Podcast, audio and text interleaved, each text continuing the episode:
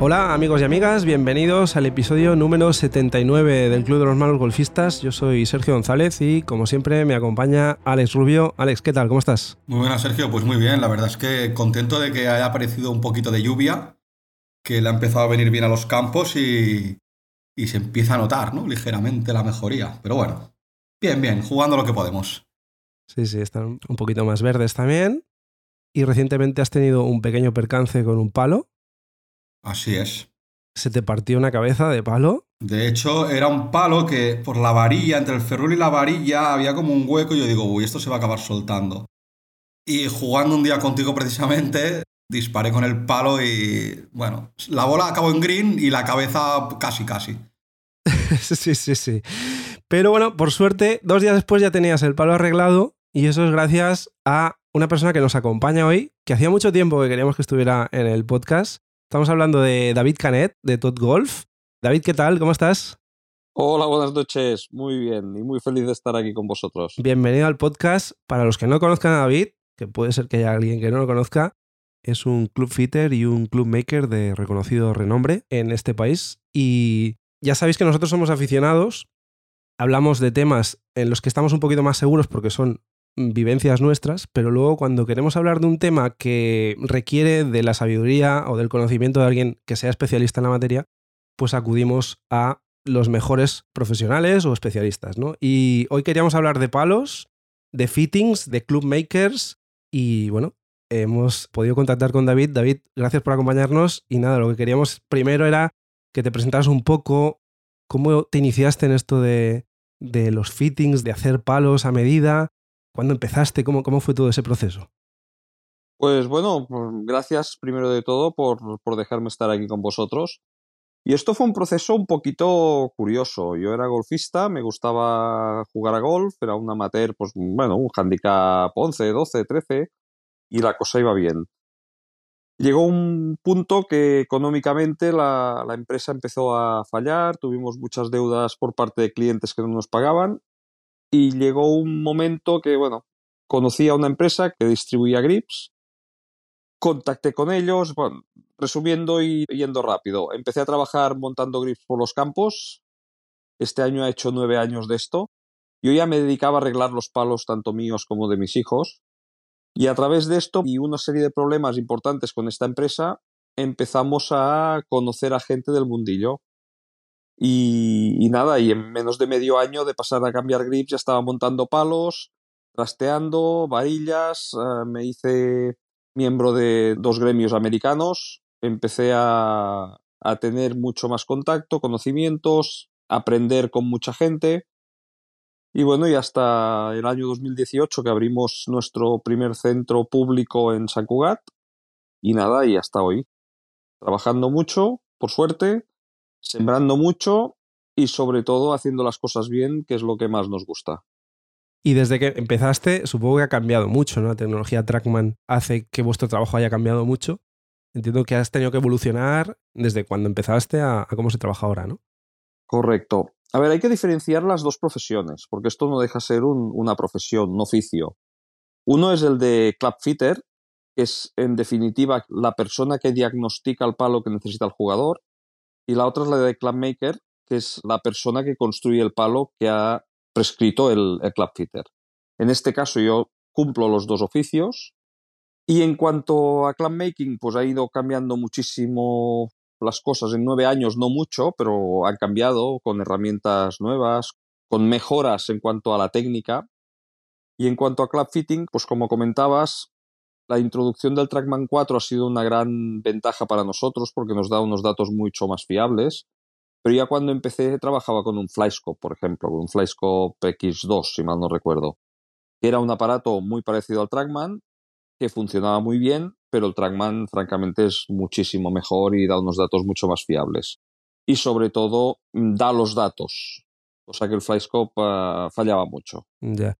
Leí por ahí que alguien definía el hecho de clubmaker como una mezcla entre artista y científico.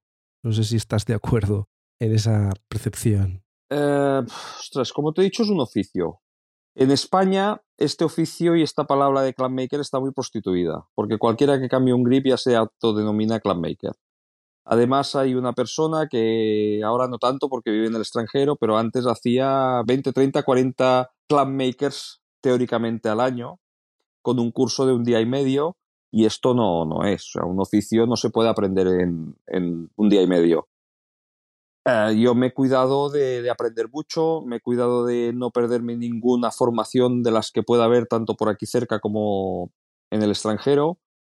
Hago bastantes viajes al cabo del año para mejorar y perfeccionar mis conocimientos. Y la verdad es que de españoles pocos me encuentro. Hay de todo, hay de todo. Al fin y al cabo, al final es un oficio que estás en continua, igual que la tecnología evoluciona, los pelos evolucionan, los materiales evolucionan, todo este tema de estudiar lo que necesita un jugador de golf y aprender cómo se fabrican los palos a medida, también evoluciona, con lo cual tienes que estar en continuo aprendizaje y reciclándote para poder estar al día de las últimas tecnologías, de pues este palo ahora pues lleva estas características a nivel de grafito, a nivel de acero o lo que sea, ¿no? Sí, a ver, hay que diferenciar mucho el pegavarillas que denominamos al que lo hace de vez en cuando, o los suyos o los de su amigo, a una persona como yo que vivo de ello y cada día del año estoy haciéndolo. O sea, no lo hago esporádicamente o no soy un profesional de la enseñanza que además arregla palos o construye palos. No, o sea, mi oficio es prescribir y construir palos. Entonces, una de las facetas muy importantes que tenemos y una gran suerte es poder trabajar directamente con fabricantes, sobre todo de componentes, tipo varillas. Y aquí es donde más nos diferenciamos del resto y sobre todo de las tiendas, porque tenemos material de altísima calidad, material exclusivo. En España o lo tenemos solo nosotros o lo compartimos con otra, con otra persona que hace lo mismo que nosotros.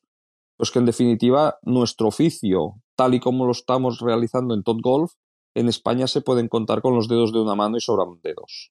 Claro, es que es curioso, ¿no? Porque tú dices, bueno, yo me voy a una tienda, me puedo encontrar con un profesional que sea un club fitter de calidad. Ahora yo creo que la diferencia es que una tienda encarga esos palos, a lo mejor con unas varillas estándares, lo que comentabas, que tú tienes acceso a una serie de varillas con las marcas, que a lo mejor la tienda lo que hace es busca dentro de lo que las marcas realizan de serie cuál es la mejor combinación para el jugador.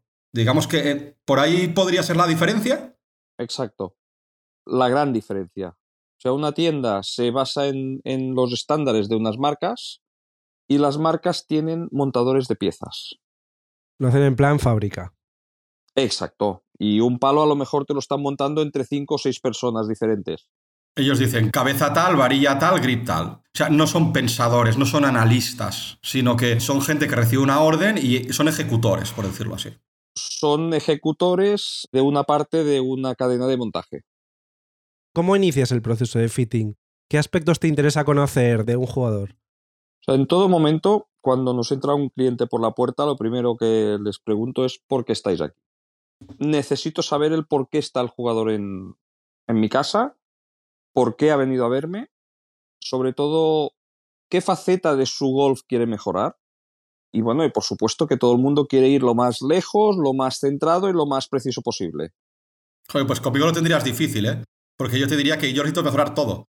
Bueno, pero es que en este caso es nuestro trabajo. O sea, nosotros con unos procesos concretos que no son nada del otro mundo, podemos mejorar el largo que puedas ir con el palo, podemos mejorar el spin del palo, podemos mejorar la altura de la bola, podemos mejorar el ángulo de lanzamiento, podemos mejorar todas estas facetas y es nuestro trabajo. Todo y que la gran mayoría de veces lo que tenemos que hacer es de psicólogo y hacerle entender al jugador que no porque sea de la marca tal o la marca cual, el palo va a ser mejor o peor. Porque ya de entrada, por toda mi experiencia y, y por lo que sabemos, el 80% de un palo es la varilla bien montada. Bien escogida y bien montada. Y aquí estamos apartando la cabeza, que es donde lleva la marca. Ya, ya, ya. Porque te importa el handicap del jugador que viene, por ejemplo. Para nada. Para nada. ¿Te importan los problemas físicos que pueda tener? Sí, por supuesto. Eso es importante, ¿no? Muy importante. Entiendo que la edad. ¿Te importa si un jugador va a jugar para competir o si simplemente va a pasar el rato a hacer un poco de deporte? ¿Afecta a la hora de configurar un palo? No. No, eso no. No, no, no, no. no. Porque en definitiva el palo a mí tanto me da si eres un jugador de competición o un jugador de recreo. Si voy a hacerte el mejor palo que te pueda hacer, me es igual.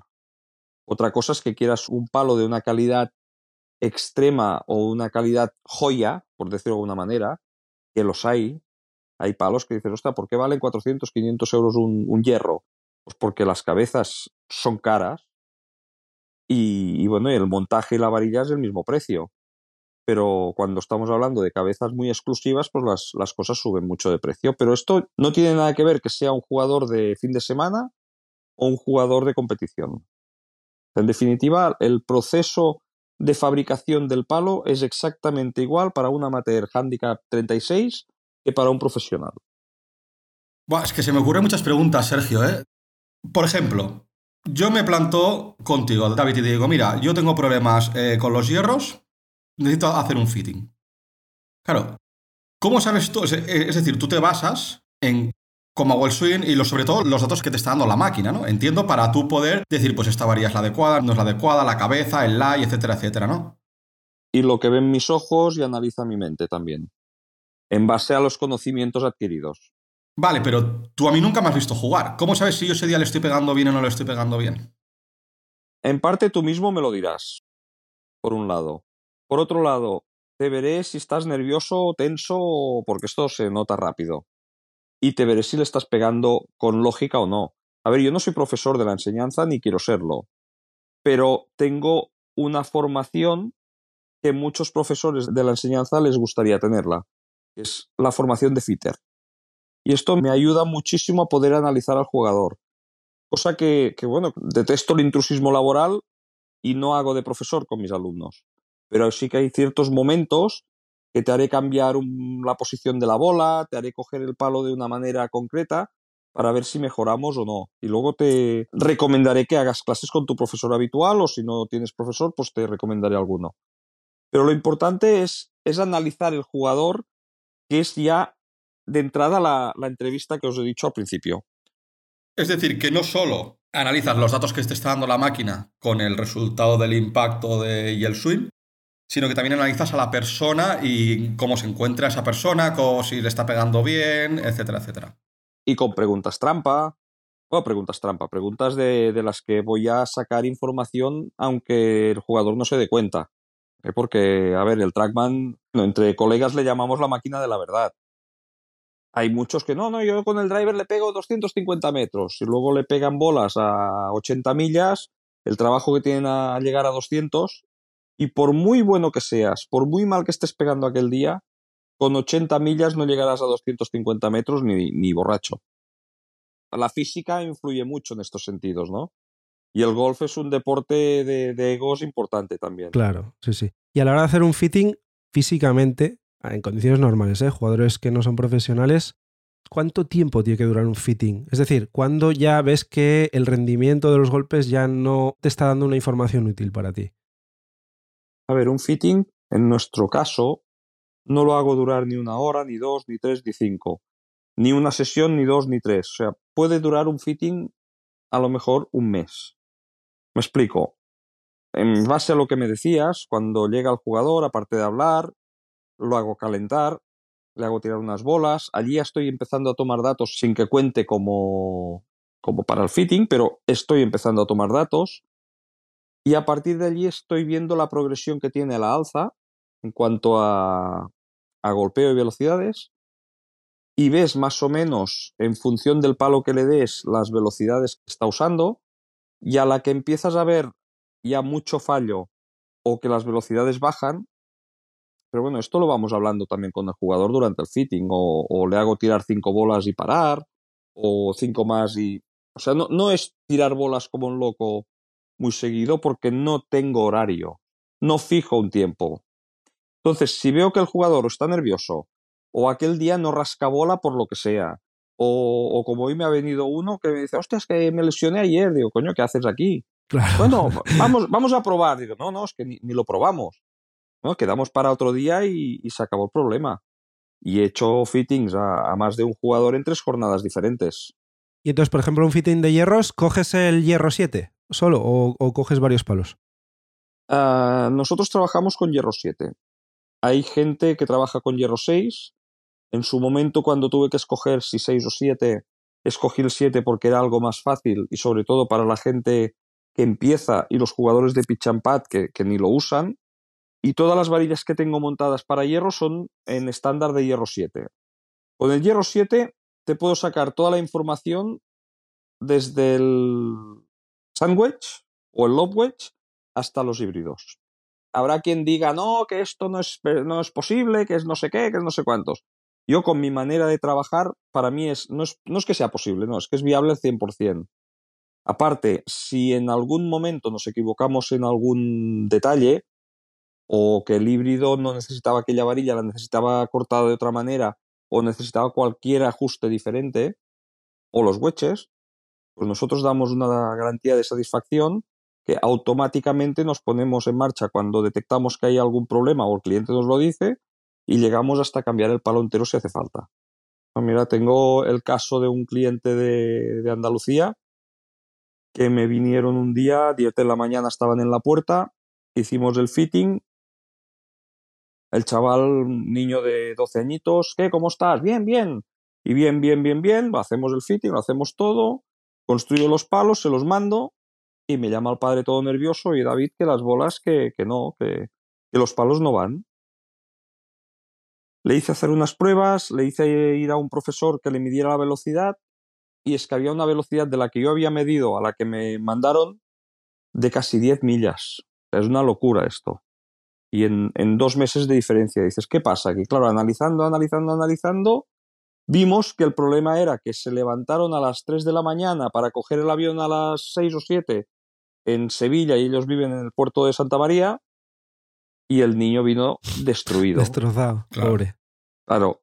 ¿De quién es la culpa? Me la repampinfla. O sea, me es igual. El responsable de que los palos vayan bien soy yo.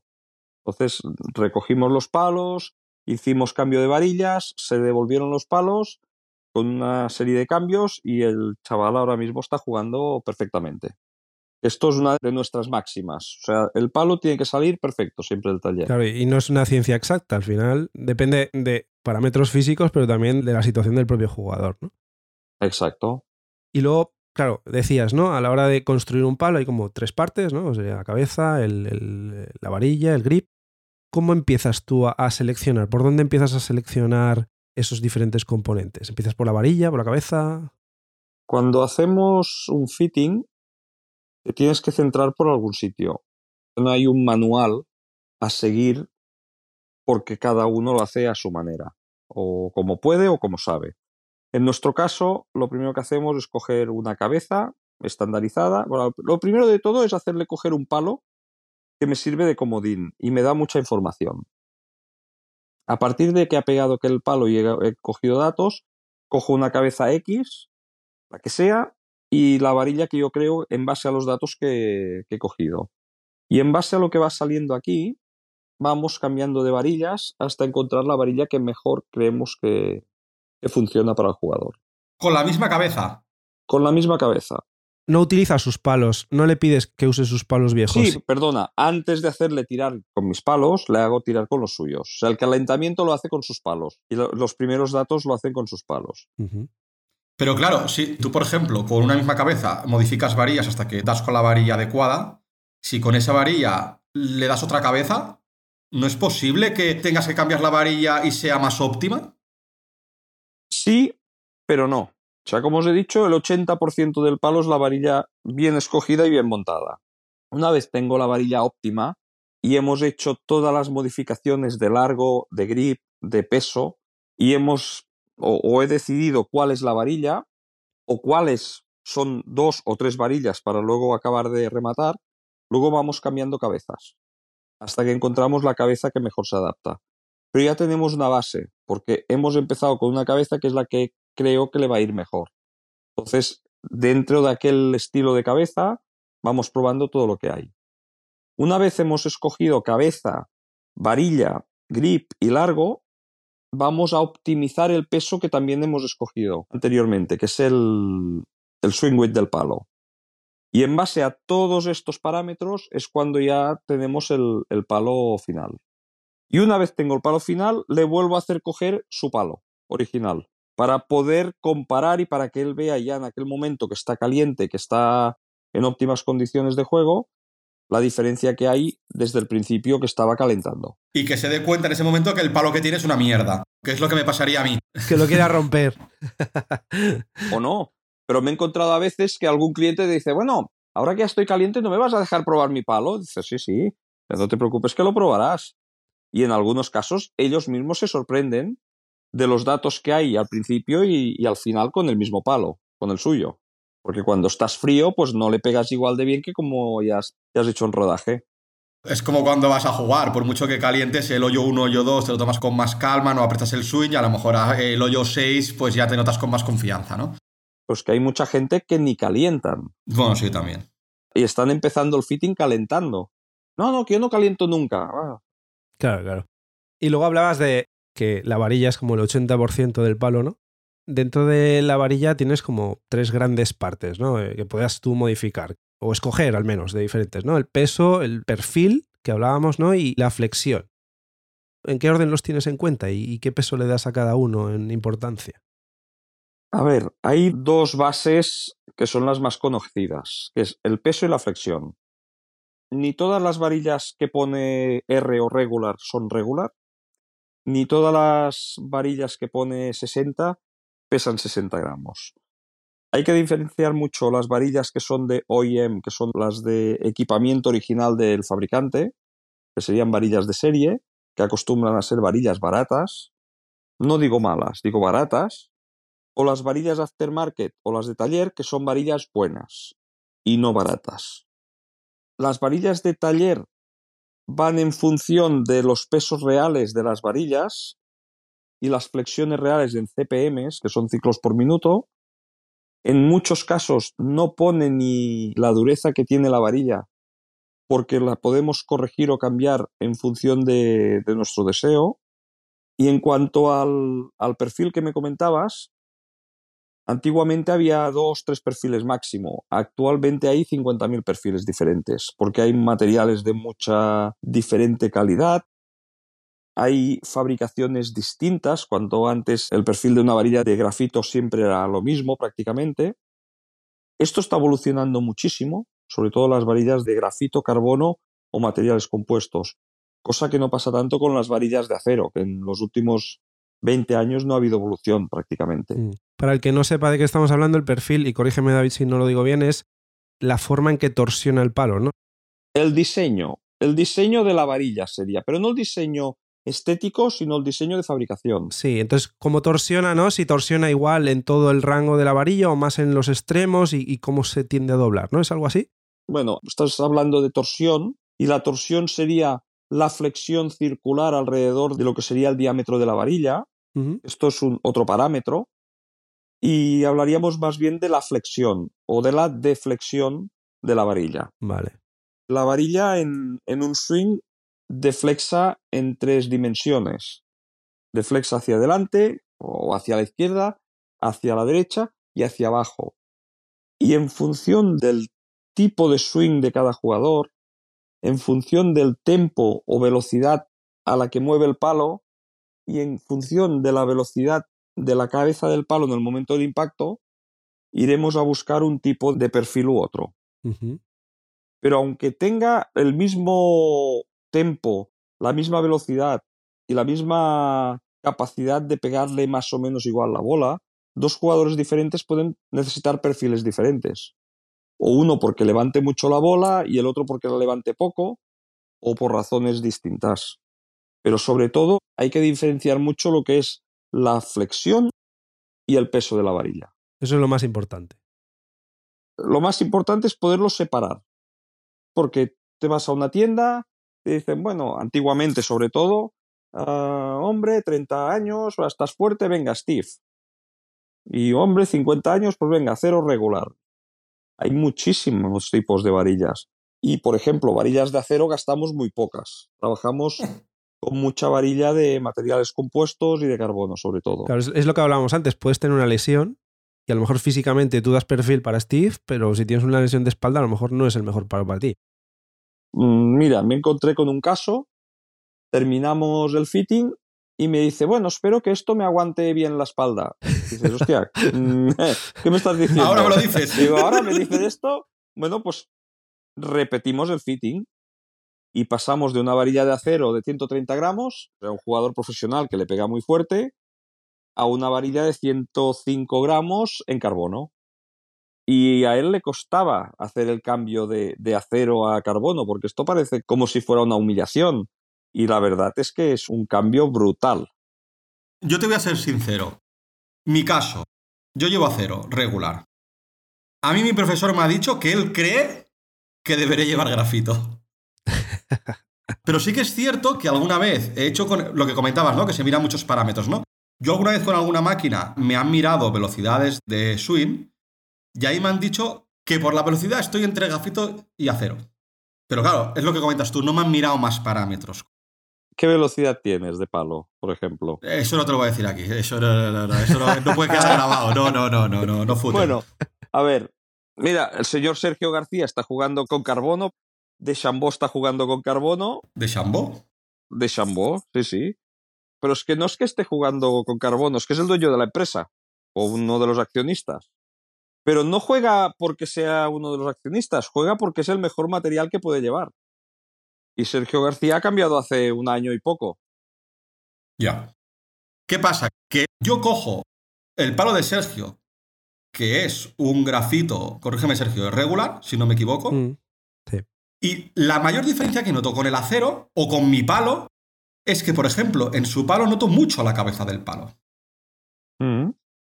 En cambio, yo cojo mi palo, la cabeza la noto, pero digamos que noto también la varilla, como si notara todo de manera mucho más distribuida. Y no sé qué es lo correcto. No sé si eso también lo miráis, de sensaciones del jugador de si nota mucho la cabeza del palo que le pesa demasiado, si no nota nada la cabeza del palo y nota mucho la varilla, que a lo mejor es una varilla que tiene demasiado peso. A ver, un jefazo de una marca en concreta japonesa, una vez me visitaron y me hizo la, la pregunta, que yo qué prefería, varillas de 40 o de 50 gramos para los drivers. Y me quedé mirando al, al comercial español y le dije, ¿le respondes tú o yo? Y él se puso a reír y dice, ya le respondo yo. Te va a preguntar para quién. Claro, no todos los jugadores son iguales, no podemos escoger una varilla de 50 gramos para todos. Se puso muy de moda varillas ligeras, porque así movíamos más rápido el palo y demás, pero yo te puedo hacer un mismo palo con una misma varilla y una misma cabeza, imposible de mover o muy fácil de mover, en función de cómo distribuyamos los pesos. Pues en este caso es lo mismo. A lo mejor el palo que tiene Sergio es un pelín más cabezón, que se le llama, tiene un poquito más de swing weight y la varilla es ligera y se nota más peso en, en la cabeza. Y el tuyo pues tiene una varilla de acero más pesadita y a lo mejor no tiene tanto swing weight y notas el palo como más, más compacto todo él. Pero esto es una de las cosas que tenemos que ver en el fitting. ¿Y qué se busca en un fitting? ¿Buscas que el jugador note mucho la cabeza o que esté más distribuido? No, ni una cosa ni la otra. En el fitting lo que busco es el mejor palo para el jugador. Y en función de los parámetros o los números que yo vaya leyendo, incrementaremos por un lado o por otro, veremos si evoluciona a mejor o a peor, y en función de esto y sobre todo de la comodidad del propio jugador, decidiremos un peso u otro. Esto quiere decir que hay jugadores que jugarán mejor notando más la cabeza del palo y otros jugadores que notarán mejor con el palo compacto, con los pesos más distribuidos, entiendo. Exacto. Claro, es lo que hablabas antes también, ¿no? De- del factor de flexión, de cómo flexiona el palo. Al final eso también te está afectando a si notas más la cabeza del palo o no, ¿no? Correcto. Y luego, porque claro, por defecto siempre se ha dicho velocidad de swing alta a cero, velocidad de swing baja o mujer o tirando a persona de mayor edad, ya vete al grafito. ¿Este estigma es así tal cual o depende de muchas cosas? depende de muchas cosas. En las marcas es bastante así, las marcas comerciales, porque ellos tienen una serie de productos estandarizado y necesitan vender aquello para que les salgan los números. Y lo normal es esto, acero para caballeros, grafito para ladies. Y si quieres una varilla aftermarket, te ponen un, sobrecoste o hay algunas marcas que ya han empezado a introducir algunas varillas de grafito o materiales compuestos. Pero no es así sea, velocidades altas necesitan un tipo de varilla con unas características y velocidades bajas necesitan otras características. Pues que te puedes encontrar dos personas con la misma velocidad, que es lo que os decía antes, y que uno para sacarle rendimiento necesite mucho peso en el palo y el otro un palo bien ligero. Y aquí es donde nuestra artesanía se pone a, trabajar y a, y a, lucubrar todo lo que necesita el jugador para poder sacar el máximo rendimiento de aquel palo. Y luego, el otro factor importante es la longitud del palo, ¿no? que no lo habíamos hablado hasta ahora. Exacto. ¿Cómo mides las necesidades de longitud del palo para un jugador? A ver, hay un estandarizado, que es una regla muy concreta, que midiendo de la muñeca al suelo en posición de firmes, te da un número y en base a este número pues tendrás un, unos más menos para encontrar la, la, distancia del palo. Con los zapatos de golf puestos, ¿no? Porque puedes ir sin los zapatos de golf y la cosa cambia. No, pero dos centímetros no hacen variar en exceso. Y si ya eres consciente de los zapatos que está usando, claro, si te viene una mujer con tacones, pues no. Pero si vas con zapatillas o con zapatos de golf, pues más o menos será lo mismo. Lo ideal es con los zapatos de golf, por supuesto. Pero luego, en cuanto a fitting comercial de, de, tienda o de marca, pues esto está muy bien porque vas muy rápido y lo ves, lo ves enseguida. Nosotros miramos muchos más parámetros. Y estos muchos más parámetros que miramos, pues pueden hacer crecer el palo en pulgada, pulgada y media, incluso dos pulgadas, con la misma medición que otro de muñeca al suelo. Claro, porque a ti lo que te está afectando sobre todo es en el light, ¿no? Es cómo descansa el palo en el suelo, si se levanta más de punta o más de base. Sí, no. A veces te vienen jugadores, no, yo soy dos flat o tres flat. Mm, llevas un palo largo. O no, es que yo soy tres upright, llevas un palo corto. O sea, esta es mi definición rápida porque el lie estándar le tiene que ir bien a un jugador alto que a un jugador bajo. El problema es el largo del palo. Si ponemos el largo adecuado, el lie tiene que ser el, que lleve el mismo palo, que se puede ajustar un poquito luego, ¿eh? en función de la varilla y de las deflexiones de la varilla que decía antes. Pero un palo que le vaya bien al jugador, el lie tiene que ser más o menos el estándar que lleva de fábrica. Más o menos. ¿Y el tema grip? ¿Lo miras al principio cuando haces un fitting o al final? ¿Al final o a medias? ¿No te altera los parámetros de una varilla Muchísimo. Muchísimo. Es que creo que es algo que nunca se le da importancia, ¿eh? Cero, cero importancia. Y hoy he estado grabando un, un vídeo que lo colgaré en breve, en el cual estaba aumentando seis cintas a un grip en concreto. Te vas a una tienda X, oye, que mira que. Ah, tienes mano para mid size, toma, una o dos cintas más. Ostras, esto no cambia nada porque el mismo estirar de la goma del palo está compensando el grosor que le estás poniendo de cinta. Y el grosor del grip puede hacer que una bola se te vaya muy cerrada, se te vaya muy abierta o vayas más o menos bien. Es muy importante el grip. ¿Cómo lo mides eso? Porque claro, no es lo mismo la mano de un hombre que la mano de una mujer, por ejemplo. Tamaño de la mano del jugador. Y luego también el, el feeling que sienta el jugador. Porque por muy grandes que tengas las manos, si tu feeling es mejor con un grip más delgadito, pues uh, iremos al grip que, que, toque. Pero si yo llevo un tipo de grip y yo me voy contigo y me haces un fitting y me miras el grip, a lo mejor es un grip que me va mejor, porque tú me dices, oye, pues yo por, por tus características, tu tamaño de mano, etcétera, pero mi feeling siempre va a ser malo, porque yo siempre me voy a notar raro en el sentido de que no estaré acostumbrado a ese tipo de grip. O alucinarás y te encontrarás de maravilla. Sí. Sí. Mira, hace unos meses estuve en, Zaragoza, en el Golf de la Peñaza, y había un cliente que decía, ostras, que no estoy, no estoy fino, y hoy no estoy fino, estoy topando la bola, estoy tal, estoy cual. Digo, mira, espera, que te voy a hacer una cosa. Cogí el palo, alargué dos pulgadas el palo, le puse un grip jumbo, digo, ahora intenta darle. Coge el palo y dice, yo con esto no le voy a dar. No falló una bola. ¿Por qué? Porque aquello era la medida de palo que él necesitaba. Y estaba adaptando su swing a un palo corto y en el momento que tuvo el palo que realmente necesitaba, sin saberlo se encontró mucho mejor delante de la bola. Y podía hacer un swing más atlético y menos forzado.